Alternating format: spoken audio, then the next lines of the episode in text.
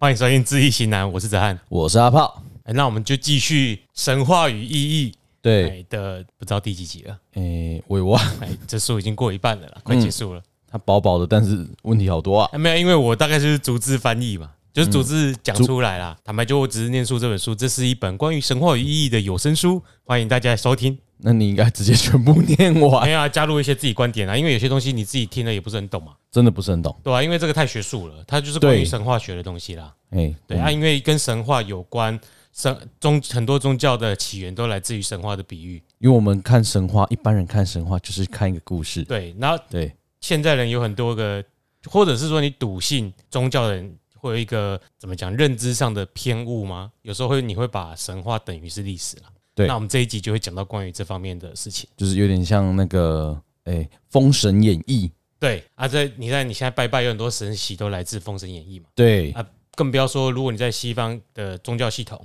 更是有很多人过度的相信神话那一套。例如西方我怎么不知道？因为西方我基就督觉得新教啊，你看一些邪教，不就是他们觉得上帝是真的哦不是，不是说，我不是说上帝不是真的，我是说你哎不要被讲得出怪征怪哦。 对啊，，我意思就是说，因为你太笃信末日有一天终会来临，所以你会做出一些疯狂的行为。嗯，这些疯狂行为可能包括一些什么，像美国之前我不是在 Netflix 切来给你看过那个，嗯把自己的那个房子武装起来，对，哦有几几十几千把枪、弹药、几千发弹药因，为他觉得末日会来。对，就最后美国政府还有反正就害死很多人呐、然后他嗯美国政府还要出动坦克，哦我不知道你有你想的是这么激进的，那、就是因为当你过度将神话等于历史的时候，就会有这个问题。这不代表神话就是不好的，就是因为有这些过激的问题，常常有人就是是神话就就就是拿来可能取笑你，或者是鄙视你，而、你就是曾经都活在那些神话当中，你不知道现实为何物。但神话有它的意义存在，所以这本就叫神话与意义嘛。对，因因为为其其实实我们森林、心灵、人类心灵的某种投射，嗯或者它是有意义的存在。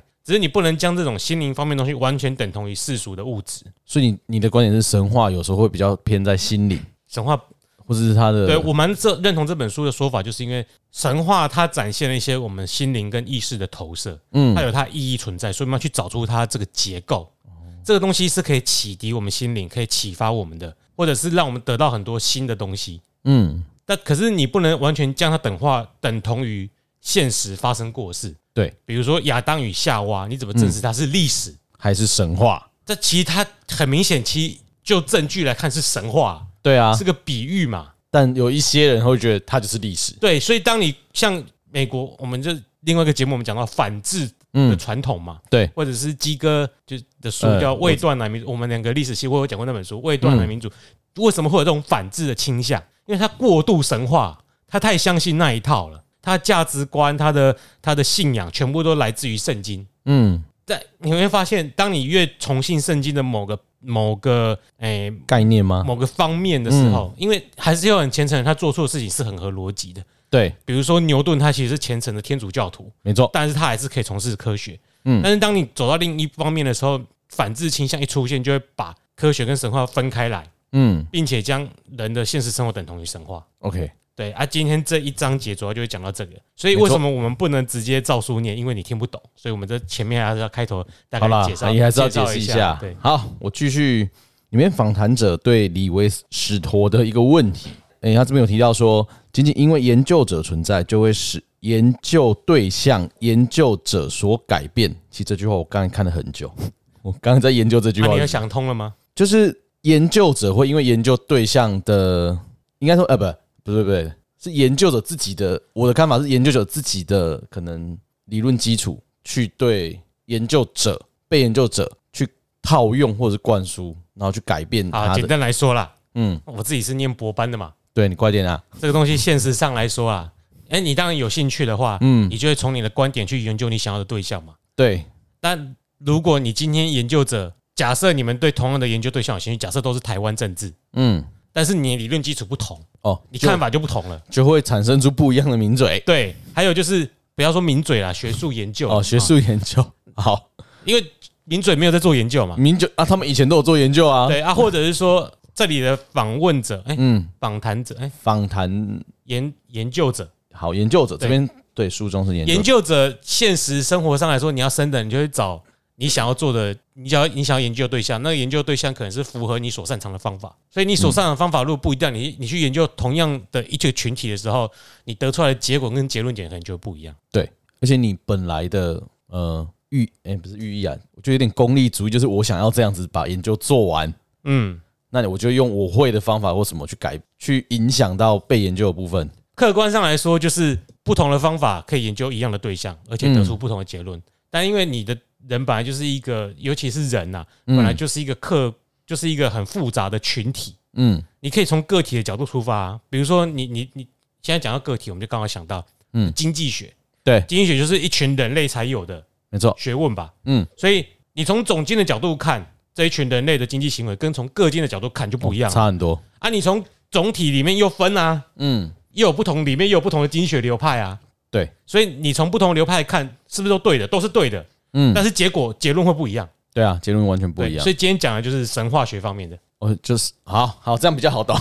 人文学科这样我终为于主懂啦了。啊对对对你要说客观事实存在，当然就是完全像是理工那一方面的科学嘛，事实就是事实，嗯，但人文学科没有。没有，因为人是复杂的东西。嗯，对，你可以从完全唯物的角度出发，像共产主义就是对，你就是个物质而已，你死了就没了。那没错嗯你也可以从其他的角度来分析这个人的行为或这个群体的行为。好，很好的解释。好，那就继续问这好，个问题。继续问这个问题啦。他是说，就是再讲一遍，因为因为研究者的存在，就会使研究对象研究者所改变，这是一个存在已久问题。嗯，就是刚刚哲翰讲的那一些。对，那他们据此去衡量我们所收集的神话故事，不能就会让人怀疑说他们的意义与秩序究竟是原本就是蕴含在里面的，还是这些收集这些故事的人类学家穿凿附会在其中？对，嗯，这个、啊、其实很简单一个比喻，嗯，你说这个就像做民调一样，哦，你想要做出你啊对要的结果，你就用不同的问题去问，好好棒的解释啊！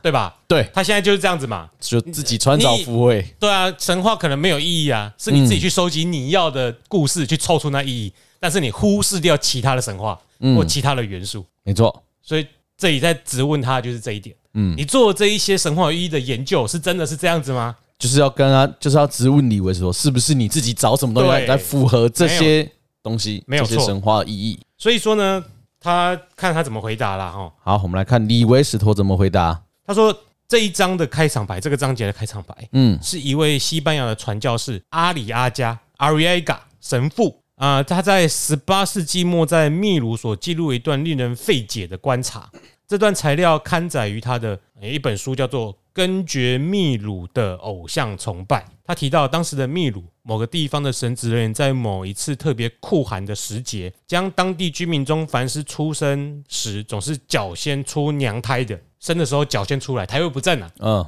或者是兔唇的，嗯，哦，双胞胎的通通叫过来集合在一起，然后呢，指控他们是造成严寒的罪魁祸首。就是我们刚刚车上讲的，台南那么热， 是因为太阳能板的问题对 之类的。对，就是将武德宗史说啦，对天人感应说啦，嗯我下面今晚在广一定是恁家的相信啊还嘿，东西林海欸，丢。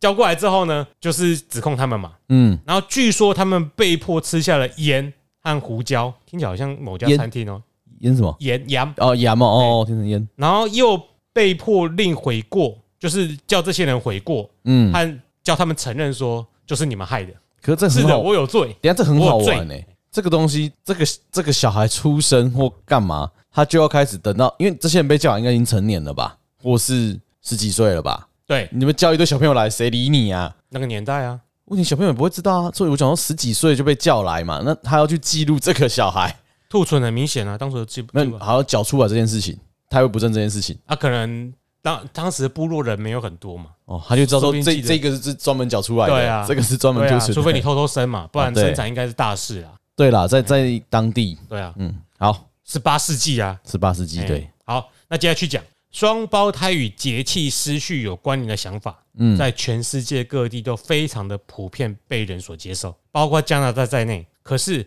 正如大家所知道的，在英属哥伦比亚海岸地带的印第安人中，双胞胎却被赋予了带来好天气、嗯驱走暴风雨等等之类的特异功能。嗯，不过，这不在我们想要考虑的问题之内。让李维史头感到惊讶的是，所有的神神话学家，例如曾经几次引述 Ariaga 作品的詹姆士、弗雷泽爵士都不曾问过这问题。这问题就是为什么有兔唇人和双胞胎会被认为在某方面是相同的？这两个好像不太一样啊。对，所以他认为这个问题的症结在于找出为什么是兔兔唇，嗯，为什么是双胞胎，对，那又为什么将兔唇和双胞胎凑在一块？因为就与别人不一样。不晓得，那我们就继续讲喽。好，好，正如有时候会发生的状况一样，为了解决这个问题，我们必须从南美洲跳到北美洲，因为一则北美洲的神话将会给予我们解开一则南美洲神话的线索。嗯，那许多人曾批评我，也就是李维使陀的这种做法，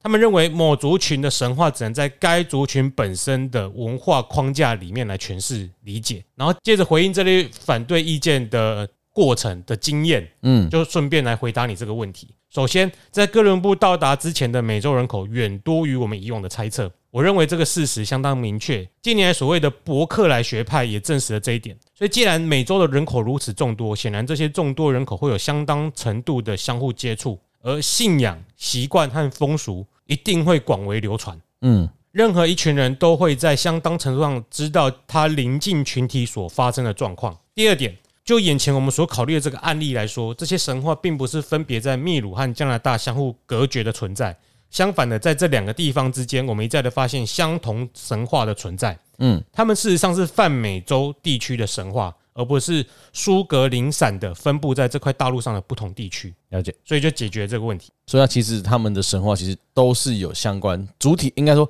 某一个主旨其实是一样，只是发展的人民什么不一样，故事中的不一样。就是说我民调问的，我是用一样的问题去问这所有的群体，嗯抽样一一样的抽样方法，嗯抽不同次，嗯而不是用不同的方法问不同的群体。 ，OK，好，那接下来就是下一题，继续下一个问题：神话是思思维的概念组织与历史学的概念组织有何差异？因为通常我们都用神话来叙述一个故事，那是不是它是用某一个历史为事实为本，再去变形或是加以利用？这时候就来抽考了。你不是历史系的吗？你先回答一下。我我是历史系，但我是很混的历史系。我先承认我很混， 先消毒。好哎、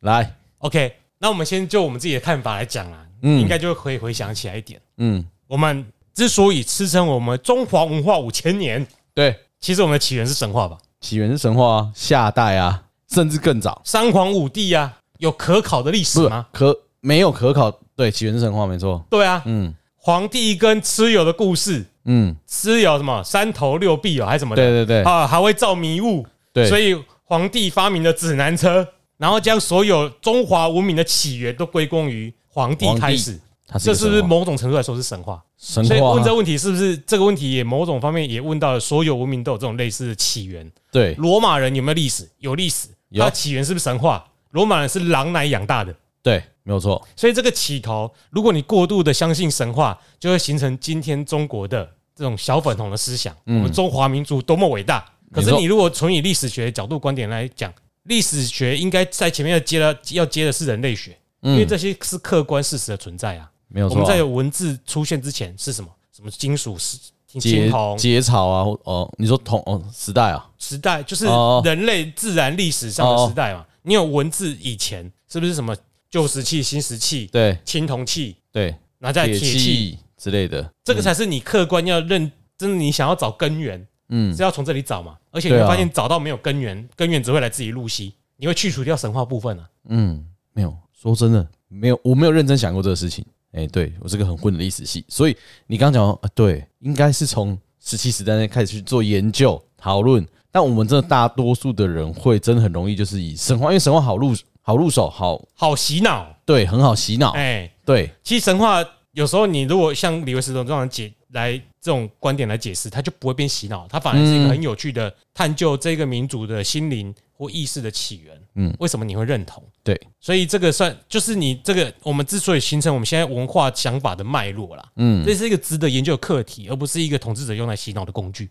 是啊，对，那又又讲到了，比如说神话跟历史的分别，诶，其实说不定是有分别啦。以我们自己目前的解释，不就是说已经分别啦、皇帝可能没有这个人，啊对可，是可能有一个部族是皇帝，嗯，所以在那个部落的社会、部落时嗯期，他们可能就是部落之间的相互征伐没错，啊，在相互征伐中，可能衍生出一些口耳相传的故事，嗯比如说我赢了，皇帝我赢了蚩尤，你一定要把对手描述的多可怕、多厉害，我战胜他才强吧。对啊，你总不能说直接一过去就把它秒掉的话，对，那也还好嘛。所以可以借由神话来了解历史嘛，嗯，但是你不可以将神话等于历史。没错。那我们就来看一下李维史陀怎么回答你这个问题。好，那就言归正传啊，在土版纳巴姆 t u b a n a b a m s 我乱我乱拼。乱乱 念的啊，是听得出来啊、古板纳巴姆族哦，这个就是在欧洲发现新大陆时，早已经世居于巴西滨海地区的印第安人，然后以及秘鲁的印第安人这两个印第安族群当中呢，都有一则这样的神话。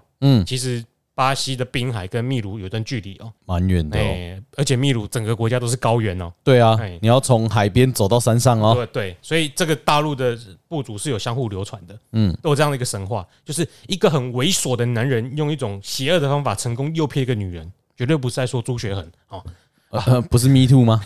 那这则神话最为最广为人知的版本是由法国的僧侣安德烈塞维特于十六世纪所做所做的记录。这个版本提到，就是说，哎，这个又被诱骗失身的女人，果然是 Me Too，对，生下了双胞胎，嗯，其中一胎得自于她的合法丈夫，另一胎的则来自于那个寄诱她的骗子。就是猥琐的那个男人。呃，对，那那个女人原本是要去拜见将成为她丈夫的一个神，嗯她原本要嫁给一个神。当她走在半路上的时候，那名骗子突然纠缠，使她误信误信她就是那尊神，嗯越看越像朱学恒。好，对于是她就怀了那个骗子的孩子。嗯，后来她发现了她合法的未婚夫，她就又怀了她的儿子，结果嗯生下了双胞胎，这是一卵双生。哎，猫咪可以做到这种不同公猫有不同的小不孩，哎同的小但孩，是人类不行哈。对人类诶、是真的不行哈。好，但是人类有一卵双生呐、有哎、但是是你的卵子有有两有两颗卵子，哎对对对对，好。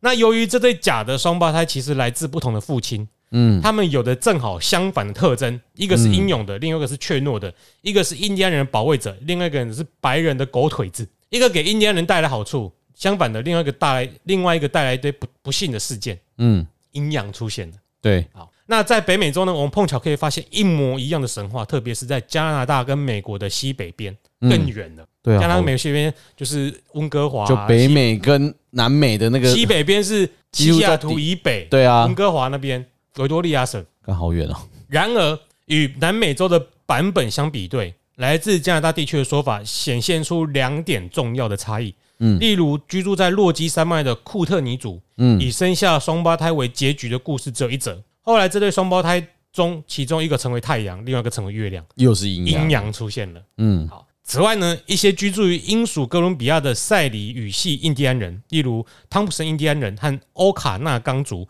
则传说一对姐妹显然被显然不同的两人分别诱骗，结果他们分别生下了一个孩子。这两个孩子不是真的双胞胎，因为他们并不是同一个妈妈所生。嗯，但既然他们在一模一样的环境下出生，至少就道德和心理上的观点来看，他们在相当程度上近似于双胞胎。从我努力想要表明的观点来看，这几个版本是比较重要的。等等，我有个问题，嗯，这个版本有点牵强，硬要把它说成双胞胎，我有这种感觉，就是两个妈妈生下来，虽然环境一样，我觉得有点牵强。你说她近似可双，是他一样被诱骗啊呢、你若以诱骗这个前，就两个姐妹都被诱骗嘛？他的故事结构一样，嗯就是从一个女人变成两个女人。对啊，好，这样是可以，但是你说小孩，我我觉得有点牵强应。该说你在讲神话的流过程当中，嗯，你会发现只有这个版本的故事变动只有一个女人变两个女人，嗯其他叙述方法是一样的，所以你会被影响成这故事你听起来好像是合逻辑的，跟其他版本相似。如果总体来说是，比如说，嘛，原本的神话是说，哦，你这一个你遇到不同男人，一个一一个骗你，一个是合法的。嗯你到这个版本当中就变成说，在这个时间点有两有两个女人嘛，嗯，她们一个遇到了合法的，一个也是被骗的，她们生下了两个小孩，对，你懂我意嗯哦思吗？其实也是一样啊，也是对两个不不一样的个体，他们要想说生出来两个小孩是不一样的个体一。个是串联，一个是哦并并联。联啊。OK，哎，对，如果用这个逻辑就通。好，啊那从好，那就继续讲喽。从嗯李维史陀努力想要表明的观点来看，这几个版本是比较重要的。赛吕语系的版本削弱了男主角的双生子性格、双子座性格。不不不一样吧？哎双生，好，因为这对双胞胎不是亲兄弟，他们是表兄弟，嗯就你刚刚讲的这一点，你对怀疑的这一点。嗯只不过他们出生的环境极为相近，都是生于一场拐骗。嗯，但尽管如此呢，其根本的意涵却完全相同。嗯因为在所有的版本中，这两位男主角都不是真正的双胞胎，他们都是由截然的不同的父亲所生。 OK，好，没错，即便在南美洲的版本中也是，而且这两个父亲具有相反的性格。嗯嗯，这项特征将会透过他们的举止以及其后裔的行为表现出来。嗯嗯，后代的行为。因此，我们或许可以说，在所有的案例中，凡是被人说成或者是相信是双胞胎的小孩，嗯，都后来都会有不同的遭遇，而这日后不同的遭遇，姑且先这么说，将会拆散他们的双胞胎关系，而且将一开始被视为双胞胎的两人分别分离为两个个体，是出自于南美洲和北美洲各种神话基本中的基本性格、基本结构。嗯，所以他们这些两个小孩性格跟跟他们南美的这个架构是一样，样的，嗯，就只是你刚刚讲了两个女人跟一个女人所生，对版本不一样。好其他在这么广大的美洲大陆，其实都一样，其实神话的结构基本就是这样子。是在这则神话的赛里语系版本中，有一个令人十分好奇而且重要的细节。你还记不记得，在这个版本中没有任何双胞胎存在，因为是两个姐妹分别出外寻找自己的丈夫。嗯那先是一位老阿嬷告诉他们，可以凭借着如何的特征辨认出他们自己的丈夫，然后他们分别被半路上遇见的骗子蒙骗，而相信那个骗子就是自己应该以身相许的人。嗯然后他们跟那个骗子共度春宵之后，分别产下一男。在这个骗徒的啊、呃小空间里面度过不幸失身的一夜之后呢，姐姐丢下了妹妹去见她的老阿妈，她是一头山羊，这个老阿妈是一头山羊，嗯嗯、也是某类的魔法师啦对， ，magic，因为他预知了他的孙女的到来，并且差遣野兔到路上欢迎她。嗯野兔躲入段落在路中间的一根木头底下。正当那个女孩抬起腿要跨过木头的时候，这只野兔便看见了她的私处，还开了一个很不恰当的玩 笑。哎、这个节目在讲神话哈，对不要告我啊！哎哎、你不要觉得不舒服，说我的问题，这是书的的神嗯话，神话哦，在古代神话真的有很多这种女性被拐骗的章节了，对不，管在哪个文明，这也是一个结构嘛。嗯可见男人真可恶啊！对，哎，好，这个女孩大回光火，抄起手中的棒子就打，就把野兔的鼻子给打裂成两半。嗯这就是至今所有野兔家族的动物鼻子跟上颚都裂成两半的原因。靠所以这是背 兔子的神话由来。兔子会这样的鼻子跟，对，就是因为它 me too 了别人。然后被人家打，对，而而这种具有特征的人类被称为兔唇，这是导源于兔类这种构造上的特征。所以等一下有兔唇的都会去 me too 人家就对了，你不要乱开这种玩笑，没有我我不会只是上当的。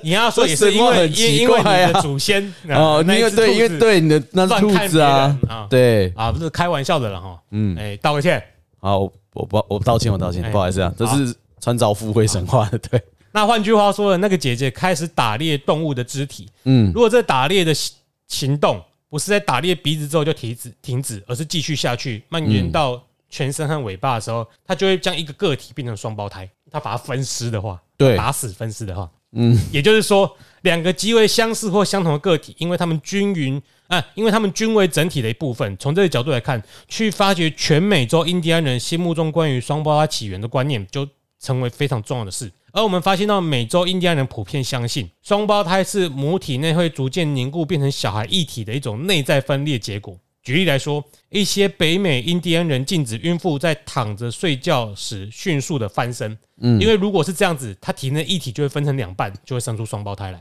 他们觉得那个受精卵你翻太快就分裂成它两个，是一，它自己会分裂，哎，可是细胞本来就会分裂了哈。嗯好，这是科学的存在嘛。对，好，在此还必须提到一个温哥华岛上瓜球图印第安人的神话。这个神话说的是一个小女孩，因为她生了兔唇，嗯所以每个人都讨厌她，不可以哦哈。对，不可以这样，哎，后来出现了一个欧格雷斯超自然的吃人女妖，拐跑了所有孩子，包括那个兔唇的小女孩。嗯嗯，你要把孩子们通通装进她的篮子里面，好带回家去吃。那个兔唇的小女孩是第一个被装进篮子里的，当然也就被压在最最底下。结果，小女孩成功的用一个她在海滩上捡到的贝壳割破了篮子，因为篮子是背在欧格雷斯的背上，于是这个女孩才可以第一个挣脱逃跑。她是先用脚挣脱的。所以那个胎位不正就出来嗯了，对，那这个兔唇小女孩的姿势呢，跟我之跟李的时候之前提到那个神话中野兔的姿势是相当平行的。当她躲在横阻于女主角所经路上的木头底下时，他蜷伏在女主角底下，嗯，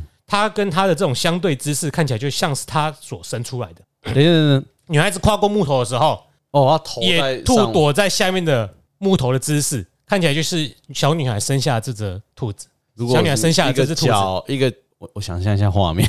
一个脚人要跨过一个树枝，那野兔你会一定要打开才能生出来对啊，嘛。不是人要它兔子要看到私处的话，一定是头向上，脚向下嘛。嗯，哦，好了，对啊，我了解。相对姿势，如果转正常胎位就看不到私处了。，对，没错。哎哎好，好，你刚刚就讲到嘛，脚先出娘胎的姿势。对，因此呢，在这一切神话当中，我们都有看到一种固定的关系，将双胞胎与分娩时脚先出娘胎或者其他相同的姿势所连接在一起。这样呢，就明白厘清我们在一开始所讲到的这个神父的泌乳经验当中，双胞胎出生时脚先出娘胎的以及兔唇的人三者之间的连接关系。嗯，那兔唇被认为是一种双胞胎的原初形态，这项事实呢，可以解协助我们解决一项一个相当根本的问题。嗯，这问题对于专门研究加拿大的人类学家尤尤其重要。欧吉布瓦的印第安人和其他属于奥贡克语系的群体，为什么选择野兔作为他们所信奉的最高神祇？历来已经有人提出几种解释：野兔在他们的食品当中虽然不是核心，但至少也是一个重要的部分，蛋白质来源嘛。对，而且野兔跑得飞快，这是印第安人应该有的德性之中的一个范例。他们崇拜野兔，嗯，哦，那没有一个足以令人信服。但是，如果我们将之前所的诠释认为是正确的话，那那么这样讲似乎可信的多。第一点，在整个啮齿类的家族动物家族当中，野兔是体型比较大、比较引人注目，也比较重要的，所以它可以被推举为啮齿类动物的代表。嗯，你可以当很巨大的野兔，老鼠对就没那么大。没有那么哎大。第二个，所有的啮齿类动物都表现出一个使它们被当成双胞胎原初形态的肢体特征，因为它们身体都有部分是裂开的。部分是猎兔子，我没研究，嗯，兔子是一定能不就能是裂开？对，啊，但啮齿类动物我就不知道了，我不知道老鼠原来因为你不喜，欢那种动 物。我不讨厌啊，还但也不喜欢呢、我说其他啮齿类哪里有分裂特征，我就我不太哎我清楚我也不晓得，好。那大家如果再去想，再告诉我们一下。那在神话中呢，每当母亲的子宫里有一对双胞胎，或者甚至更多小孩的时候，嗯，通常都会随之产生非常严重的后果，因为即使只有两个，孩子们还是会为了搞清楚谁将拥有第一个出世的尊荣而开始打闹不休，嗯嗯，哎、争夺财产之类的吧。对，哎而且其中一个比较坏的，免不了想抄捷径，嗯以求早一点出世。他们设想的啦，小孩子哪有想那么多？当然没想到他们觉得他们在胎内就开始开始斗哎争，对对。结果呢，他不遵循自然的途径，扯开母亲的身体就跑了出来。看好神话。也许是古代生双胞胎也更危险啊，当然，所以有这个一定连结这一是比定较那个。嗯好，那这是关于脚先出娘胎为什么等同于双胞胎的一个解释。嗯，因为在双胞胎的案例之中呢，其中一个孩子的急躁使他毁掉母亲，以求能成为先出世的人、嗯先出生的人。双胞胎跟胎位不正都预示了难产，或者我甚至可以称之为英雄出世，因为这样的孩子将夺得主动地位，并成为某种英雄。在部分案例中呢，是杀人英雄，哎、但是他打完了一场非常重要的胜仗，这就可以解释为何某些部落要将双胞胎和脚先出娘胎的孩子杀掉。嗯，所以有些部落是会他这样做有的可能就是会去以后会去杀掉原本部落族，然后成为新的，或是说因英雄的形式啊，有一些英雄其实他可能是靠争夺、征伐某个其对他啊，部部落来的落，啊，嗯，所以预为了预防这种事情发生，有人就会先把这种人杀掉。就是反正一定会有个巫师讲说那两个那个小孩对，以后会怎样大，大概就是这个样子吧。嗯，真正的重点是在所有的美洲神话中，我可以说在全世界神话中，我们都可以见到神喜和超自然的人物扮演着上界权力跟下界人类之间的中介角色。他们可以用诸多不同的方式出现，例如像一位弥赛亚之类的角角色，弥赛亚就是救世主了。